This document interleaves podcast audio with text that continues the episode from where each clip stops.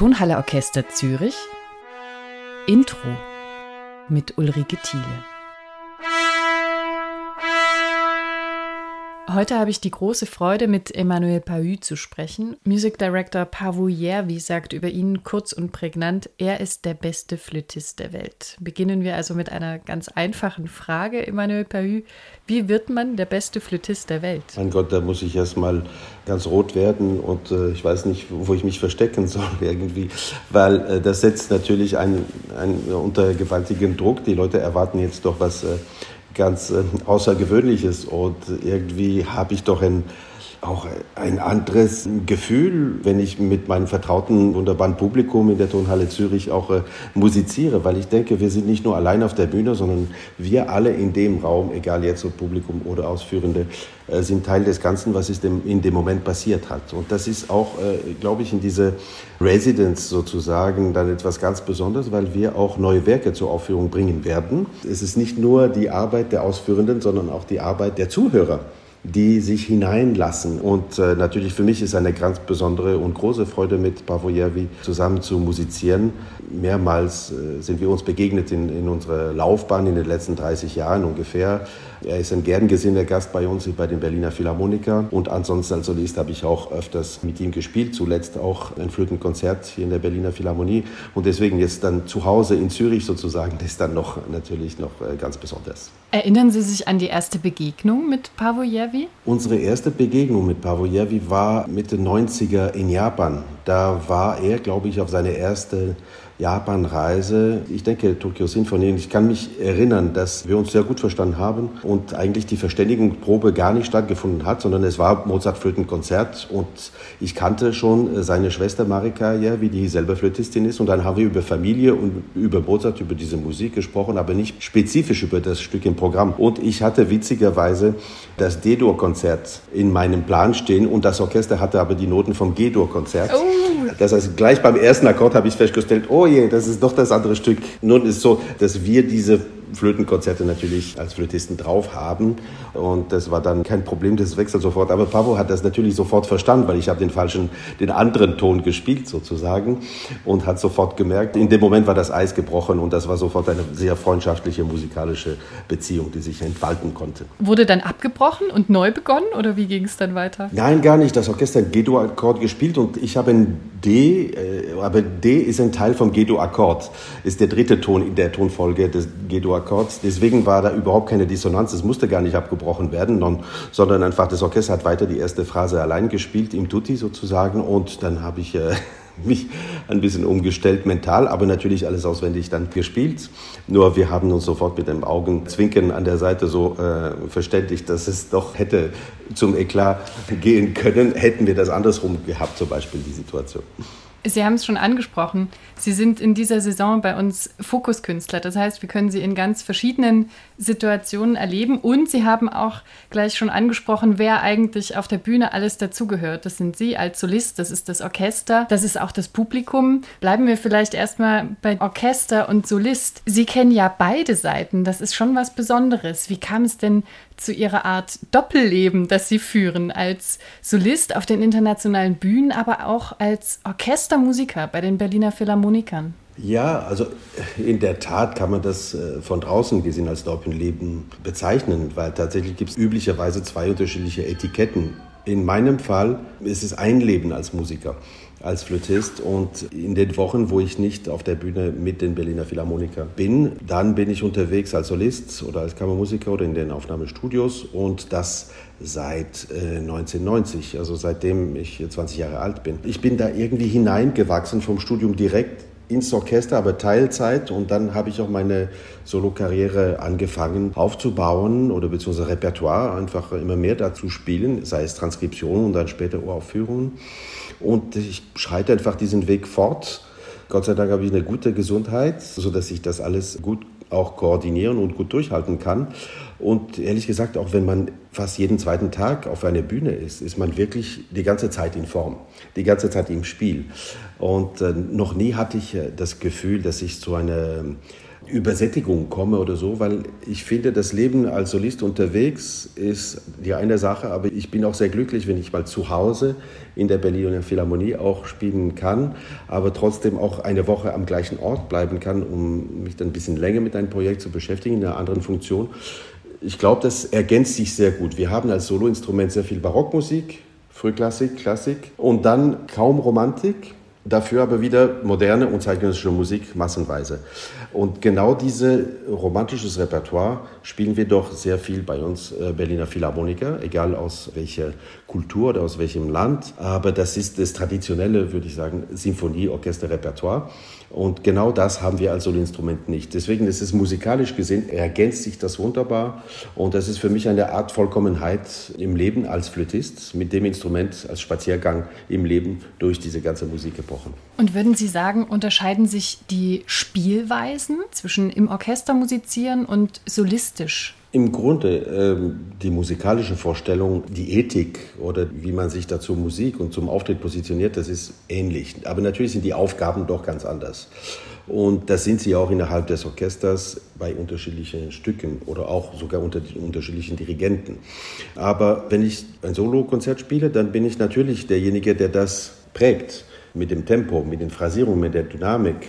Meine Solostimme ist die Stimme, die den sie sich alle anderen Stimmen unterordnen sollen. Irgendwie. Wenn ich aber im Orchester bin, dann bin ich in der umgekehrten Situation, dass ich zum Beispiel bei einem Konzert dann auch die Solostimme begleiten soll. Das ist nur eine andere Funktion in der Musik, aber das musikalische Geschehen ist anders. Wenn man the big picture, also dieses große Bild, wenn man in die Partitur schaut eigentlich, dann kann man das sehr gut lesen. Man muss es dann umsetzen. Natürlich, als Solist muss ich viel lauter spielen. Ein Piano als Solist ist viel lauter als ein Piano im Satz im Orchester, wo ich da nicht herausstechen soll, zum Beispiel, oder mich integrieren soll. Wenn aber ein Solo im Orchester kommt, dann muss man für ein paar Takte oder für vielleicht eine Minute oder so dann doch hervortreten spielen äh, und die Dynamik und das Vibrato, die Präsenz auch eben anpassen. Das ist etwas, was natürlich beim Solospiel grundsätzlich anders ist. Die Lautstärke, die Phrasierung, wie prägnant man spielt, wie intensiv diese Phrasierung dargestellt wird. Und es erfordert natürlich andere Kräfte, andere Ressourcen und das muss man auch geübt haben. Also es ist nicht, dass man sowohl das eine wie das andere gleichzeitig beherrschen kann, sondern man muss sich wirklich, man muss, glaube ich, schon hineingewachsen sein in beide Richtungen und ich finde, eine stilistische Versatilität oder auch eine funktionelle Versatilität in der Musik tut dem Menschen sehr gut. Also gerade mir nach 30 Jahren Karriere ist es eine Form der Virtuosität, diese Wechsel in der Funktion und die Ressourcen, die ich da abrufen soll und so. Ich kenne, ich weiß so viel mehr heute als noch vor 30 Jahren. Aber ich habe es damals vielleicht alles doch mit viel mehr Leichtigkeit gemacht. Nur vielleicht weiß ich doch viel besser heute, wie ich was umsetzen möchte und wie ich was präsentieren möchte. Und noch eine andere Ebene, die wir auch erleben können in Zürich, ist dann die Kammermusik. Da spielt man dann wahrscheinlich noch mal anders. In der Kammermusik, so wie auch im Orchesterspiel, ist sehr wichtig, dass man gleichzeitig, wenn man spielt, auch genau zuhört, was passiert. Und dass man äh, die Inflektionen innerhalb eines langen Tones zum Beispiel, dass man da hört, wann kommt die Wendung der Phrasierung, wann ist der Höhepunkt erreicht oder der Tiefpunkt und wann kommt diese, wann, wann geht es in welche Richtung.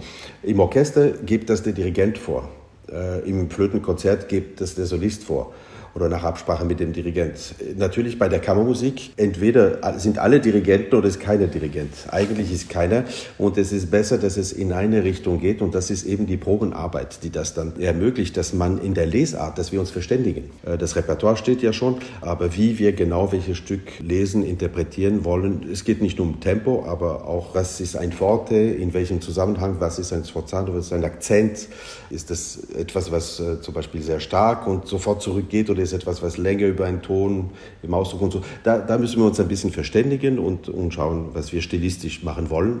Wobei wir auch in dem Programm äh, stilistisch sehr bunt aufgestellt sind mit äh, ganz unterschiedlichen Werken natürlich. Frank Martin, Rimsky-Korsakow und dann auch Joachim Raff, der ja auch noch ein Jubilar ist in diesem Jahr. Und auch dann, wenn wir auf die Orchesterwerke schauen, Sie haben es schon angesprochen, von Erkis Ventur, Lux Stellarum und natürlich bei der Eröffnung Hosokawas Uraufführung von Ceremony. Der Mozart ist nicht dabei, also keiner der beiden Mozarts, die wir am Anfang angesprochen haben. Ähm, wie gehen Sie denn um mit Repertoire? Was liegt Ihnen da am Herzen? Ich entdecke eigentlich immer wieder gerne was Neues. Ich merke, dass ich, ähm, dass ich ein bisschen einen Forschungsgeist habe irgendwie äh, im Repertoireaufbau. Und ich bin immer sehr neugierig, äh, Werke zu entdecken. Egal, ob die jetzt alt oder neu sind, oder die ob die für mich geschrieben worden sind oder ob die für jemand anders äh, oder aus einer ganz anderen Epoche sind. So, solange ich das noch nicht kenne, dann kann ich, auch das, kann ich auch noch nicht wissen, ob ich das mag oder nicht mag. Und bis ich das wirklich über die Bühne einmal gebracht habe, fälle ich überhaupt kein Urteil. Ist das für mich, ist das nichts für mich, möchte ich das nochmal machen oder möchte ich das nicht nochmal machen? Das ist der Urteil, was ich fälle. Ich sage nicht mal, das ist gut oder nicht gut, weil da gibt es Geschmack auch, sondern ich kann nur sagen, das gefällt mir. Ich kann dem Stück wirklich was bringen äh, auf der Bühne oder es, es, liegt mir nicht und dann lasse ich das und dann äh, sollen es doch andere Leute lieber spielen, die das wirklich, äh, die sich dafür engagieren. Darf ich fragen, was da zum Beispiel rausfällt, wo Sie gemerkt haben über die Jahre, das liegt mir nicht so? Ja, also es gibt äh, zum Beispiel zwei Komponisten, die ich äh, nie wohl nie spielen werde, weil ich habe es äh, in meinen jungen Jahren nicht besonders gemocht. Ich habe es nochmal versucht, ein bisschen später. Und das, das ist jetzt äh, wohl zu spät, dafür einen Geschmack zu entwickeln. Der eine ist der berühmte französische Komponist Jean Français zum Beispiel. Das ist alles, ich finde, sehr gefällige Literatur, aber ich glaube nicht dran. Ich finde da keinen in dieser Musik. Es ist sehr gut geschrieben, instrumental für alle Instrumenten. Ich finde für die Flöte vielleicht nicht besonders, aber es ist sehr äh, virtuos, sagen wir so. Und es gibt, ich, ich merke das, es gibt Gruppen, Kammermusikgruppen oder junge Musiker, die das mit so viel Lust spielen. Diese Lust habe ich in mir noch nie erkannt und deswegen werde ich das auch äh, nicht machen, weil ich möchte nicht lustlos auftreten. Äh, das, das ist einfach gegen meine Religion in der Musik. Ja, äh, das ist ein Beispiel. Also Joaquin Rodrigo ist auch noch ein, ein Beispiel. Ich glaube an diese Musik nicht. Für mich ist es ist bisschen zu einfach gestrickt und äh, sind schöne Themen und so, aber etwas richtig Eigenes in der Art, wie die Instrumentierung ist oder wie es für die Instrumente geschrieben ist und so, da, für mich ist zu wenig Fachliches dabei, finde ich. Es ist alles relativ intuitiv und naiv vielleicht, aber es ich tue mir schwer, daran zu glauben und das wirklich äh, mit voller Überzeugung über die Bühne zu bringen. Und ich muss wirklich, ich, es ist wirklich meine grundsätzliche Einstellung. Wenn ich auf der Bühne bin und ein Stück spiele, äh, wie jetzt zum Beispiel die Ceremony von Hosokawa, ich glaube dran, das ist das beste Stück, das Beste, was ich im Moment drauf habe ja, und zu tun habe. Und ich weiß, dass es eine Uraufführung ist, aber ich kenne äh, den Hosokawa, ich habe ihn getroffen noch am Anfang des Sommers und ich kenne andere Werke von ihm und ich weiß, das ist unglaublich tolle Musik mit so vielen Farben im Orchester, im Dialog mit der Soloflöte. Ich spiele auch mehrere Instrumente, Piccolo und Altflöte. Also es ist äh, sehr bunt und es wirkt aber auch sehr vertraut gleichzeitig, trotz die Situation der Entdeckung eben bei dieser ersten Weltaufführung es entsteht ein neues Stück und wir haben zwar die Noten schon, aber wir wissen noch nicht so richtig, was kommt auf uns zu. Was können Sie denn unserem Publikum vielleicht schon mitgeben? Naja, es ist schwer, etwas wirklich zu sagen, wenn ich das noch nicht mit dem Orchester geprobt habe, weil ich kann das mir, es mir vorstellen von der Partitur und äh, tatsächlich sind, sind es so Wellen, manchmal auch sehr atmosphärisch. Also eine einfache Melodie, die sich entfaltet über mehrere Instrumente und ich übernehme so die Hauptmelodie und ziehe alle in meinem Bann mit. Aber diese Farben und diese verschiedenen Schichten, ein bisschen so wie Schleier, verdichtet sich manchmal und es kommt dann zu einer Modulation oder Modulierung dann, eine neue Färbung und dann plötzlich ein Kontrast. Äh, Hosokawa bedient sich auch gerne der japanischen traditionellen Musik, also mit äh, Shakuhachi-Effekte zum Beispiel und so, wo man ein bisschen schärfer mit der Luft bläst, sodass es dann eine scharfe Attacke gibt, zum Beispiel, ohne Zunge, aber nur wirklich nur mit der Luft und dann der Ton sich mit der ganz äh, anderen Farbe als man es gewohnt ist von, der, von dem klassischen westlichen Repertoire und so. Also solche Sachen gibt es zum Beispiel in diesem Werk von Toshio Hosokawa. Und es dreht sich immer mehr Richtung Piccolo zum Beispiel nach oben und dann nach unten Richtung Alt Altflöte. Die Musik dehnt sich dann auch und findet dann zum Schluss dann wieder zur Ruhe und sind wir dann wieder am Ende fast da, wo wir angefangen haben. Die Uraufführung von Erkis Ventures, Lux Stellarum, ist auch noch nicht allzu lang her. Wir haben die Schweizer Erstaufführung.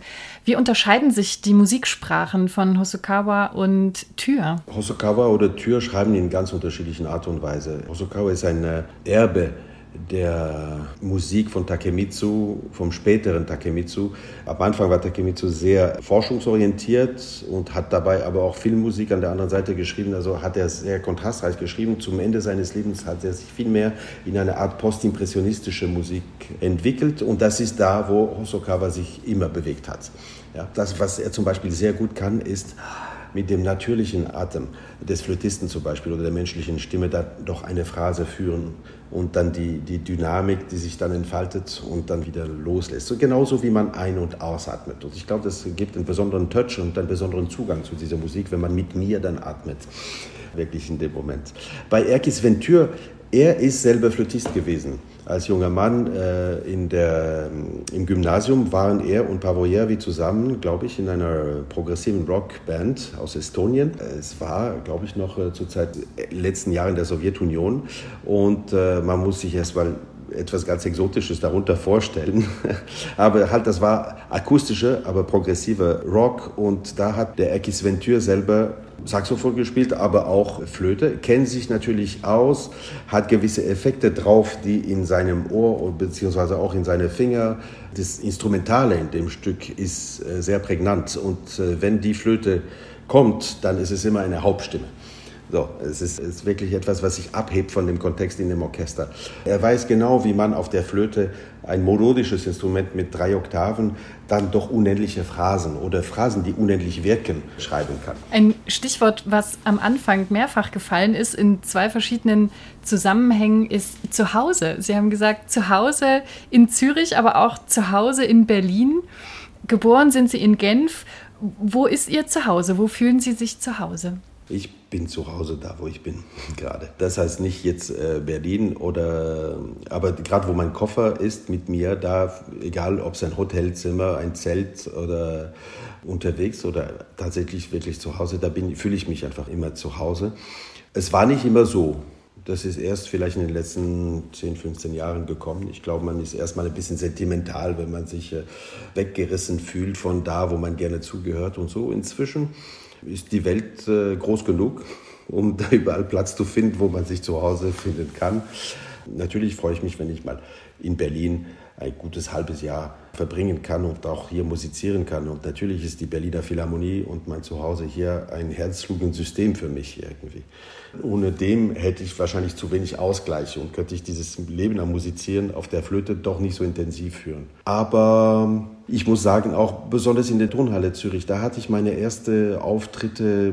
Damals war André Jaunet sehr, sehr alt, glaube ich, zu seinem 80. Geburtstag haben wir noch ein Konzert äh, für ihn gemacht und dann später ist er leider verstorben. Dann haben wir noch ein Gedenkkonzert gemacht. Da war ich ganz jung, aber Peter Lukas Graf oder Aurel Nicolet, also die Großflötisten dieser Generation, die mich ausgebildet haben und so. Dann plötzlich hab, war ich auf der Bühne im gleichen Konzert mit denen, weil ich auch mit Journey studiert hatte und so. Und das sind für mich meine ersten äh, Schritte. Ähm, auf einer Bühne mit diesen Menschen und so, das fand ich wirklich äh, etwas ganz toll und das, das bleibt für mich wirklich etwas ganz Besonderes. Das wäre tatsächlich auch noch eine Frage gewesen, wer Ihnen Impulse gegeben hat oder wer Wegbegleiter waren, die für Sie wichtig waren oder Sie dahin gebracht haben, wo Sie heute sind. Großartige Flötisten wie meine Vorgänger hier in Berlin, also Aurel Nicolet oder James Galway zum Beispiel, waren wirklich äh, Leute, der die mich inspiriert haben. Galway habe ich mehr durch seine Aufnahmen kennengelernt und dann erst später auf eine Bühne. Aurel Nicolet habe ich persönlich kennengelernt, relativ jung, weil mein erster Flötenlehrer, mein Nachbar in Rom, war sein Klassenkamerad eigentlich in, im Konservatorium. Und deswegen gab es da eine Verbindung. Jederzeit, dass er, jedes Mal, dass er in der Stadt war, dann bin ich zu den Proben gegangen mit meinem Nachbar und so. Und das war, obwohl meine Familie nicht musikalisch war, war ich aber trotzdem auf diese Weise sofort dabei in dem Geschehen. Und das war die Zeit, wo Nicolet so viel mit Holliger gemacht hat und mit Christiane Jacotet auch am Cembalo. Da war Barockmusik und zeitgenössische Musik bei jedem Programm dabei. Es ist etwas, was mich sehr geprägt hat. Später habe ich dann auch bei Peter Lukas Graf studiert in Basel kurz und dann später bei, bei Michel de Boss in Paris. Das sind alles Persönlichkeiten, die mich wirklich sehr, sehr geprägt haben auf der Flöte, auf dem Instrument. Aber grundsätzlich ist meine musikale Inspiration vielleicht auch jenseits vom Flötenspiel zu suchen.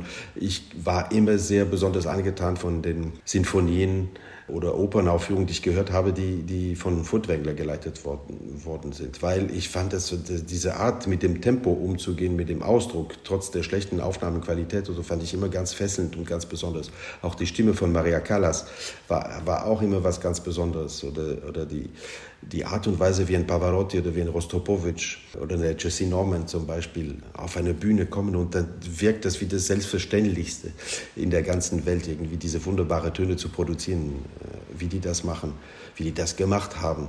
Das fand ich etwas Phänomenales und ein großartiges Beispiel für uns alle. Vielen, vielen Dank für das Gespräch.